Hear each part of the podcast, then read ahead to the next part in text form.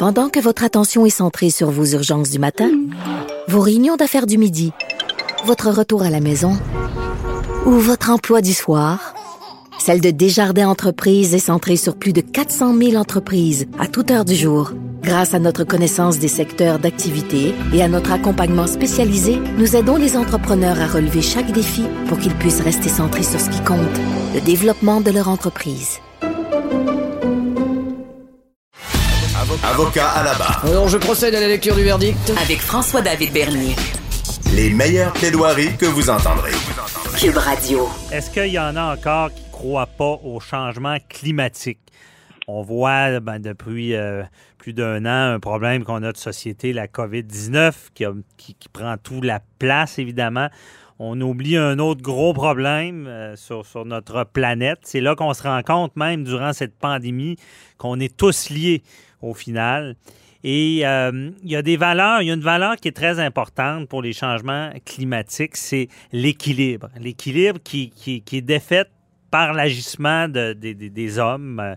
Et euh, il y, a- trois rapports qui euh, ont été divulgués vendredi euh, au sujet des, municipalités, les villes ont, quelque chose à faire pour le changement climatique. Et euh, parenthèse aussi, pour ceux qui ne croient pas encore à ça ou qui ne sont pas sensibilisés, il y a un reportage sur Netflix qui est très intéressant. Ça, s'appelle Notre planète. Et euh, c'est David Attenborough qui travaille depuis très longtemps dans ce domaine-là. Et ça nous fait constater qu'il y a tout qu'un équilibre sur la planète. Et dès qu'on enlève un élément, on, met à risque beaucoup de choses et justement, là, on voit tout le réchauffement climatique.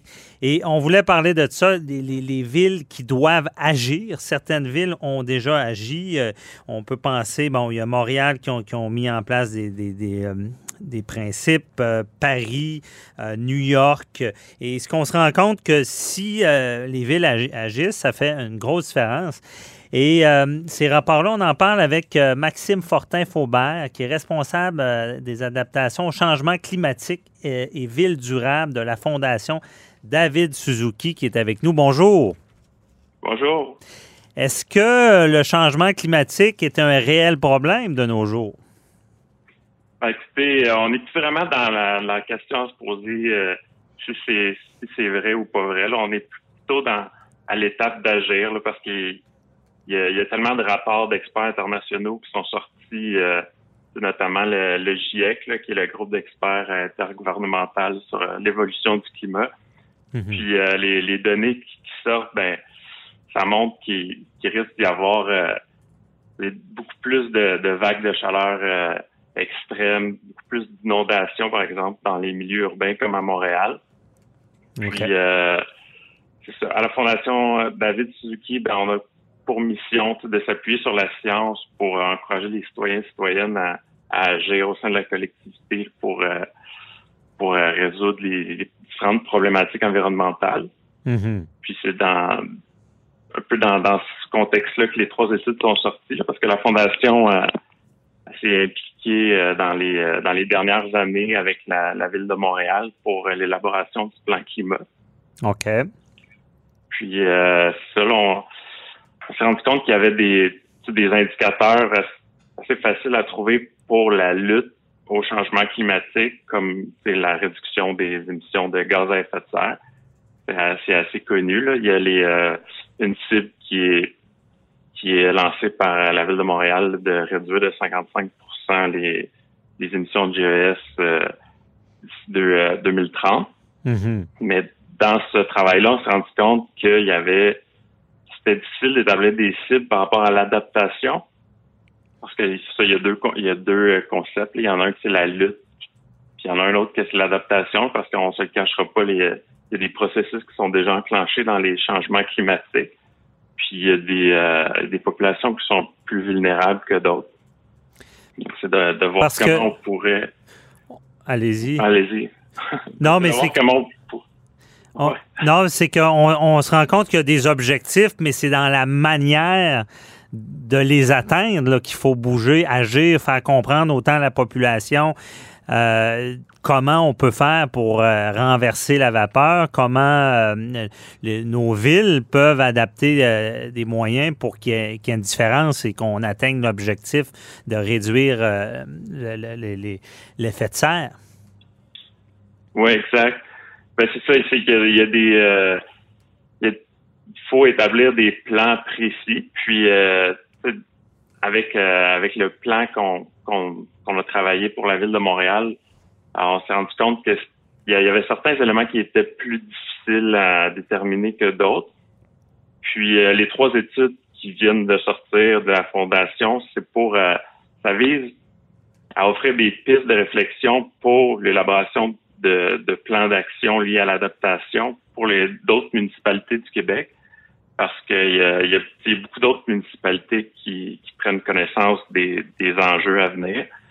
Puis euh, D'ailleurs, il y, en a, plusieurs qui ont signé des déclarations d'urgence climatique, mais qui n'ont pas encore tout à fait amorcé un, plan d'action pour euh, pour la lutte pour euh, adaptation. Mm-hmm. Puis euh, ces trois rapports-là, ben, c'est pour aider les, les, municipalités et aussi pour aider la ville de Montréal à, peaufiner son, son plan qui vient d'être sorti à mettre en action parce que euh, c'est quoi ça? C'est ils, signent une déclaration comme quoi il y a urgence d'agir. Les, villes s'engagent à ça au départ. Oui, exact.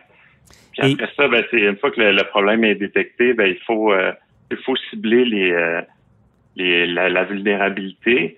Après ça, il faut, faut trouver les, des objectifs à atteindre, puis des moyens d'atteindre ces objectifs-là. Puis après ça, c'est de mm-hmm. d'avoir des, des indicateurs de pour voir si on effectivement on s'en va dans, la bonne voie ou si ce qu'on fait ça ça fonctionne.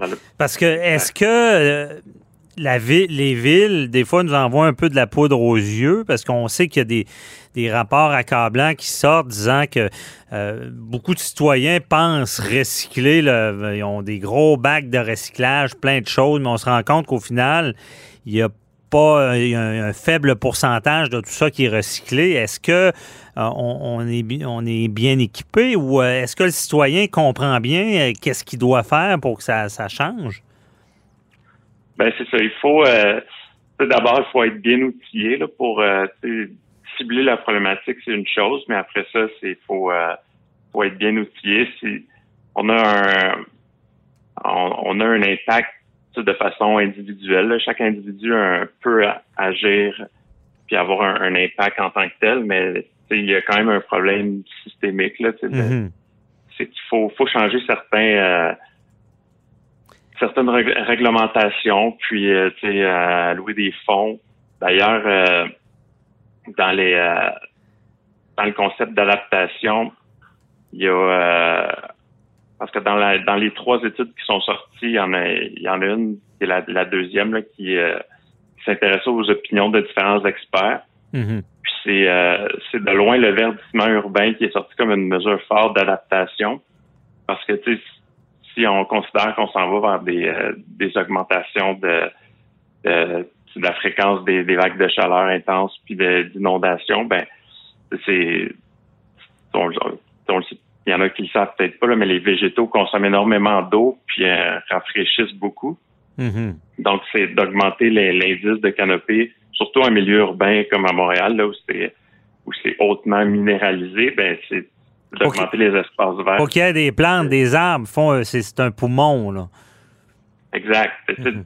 il, y a, beaucoup de services écosystémiques qui sont, qui sont rendus par euh, les végétaux.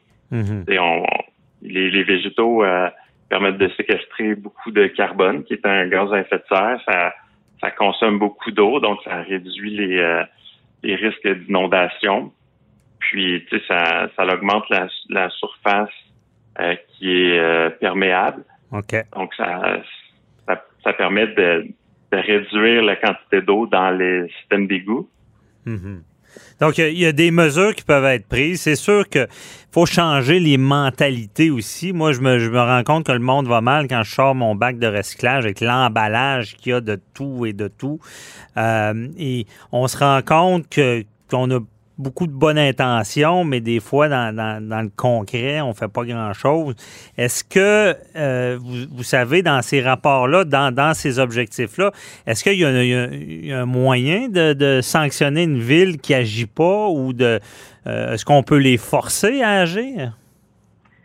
Ben, dans ces trois rapports-là, on ne parle pas vraiment de sanctions, mais c'est plutôt de conseils, des conseils, d'essayer de, guider euh, les, municipalités dans les. Euh, c'est plus dans l'élaboration des plans d'adaptation.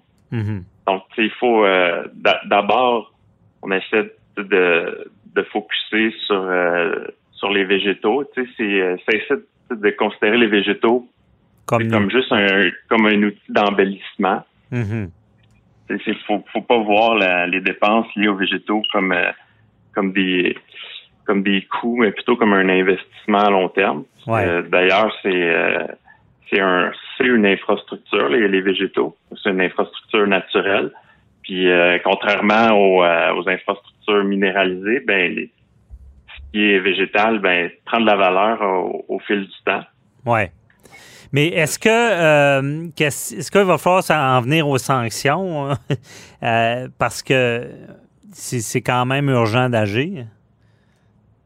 Ouais, ben peut-être. Tu sais, je je veux pas je veux pas me lancer là-dessus, là, pas, pas sur les sanctions, mais c'est que il y, a beaucoup de, de municipalités.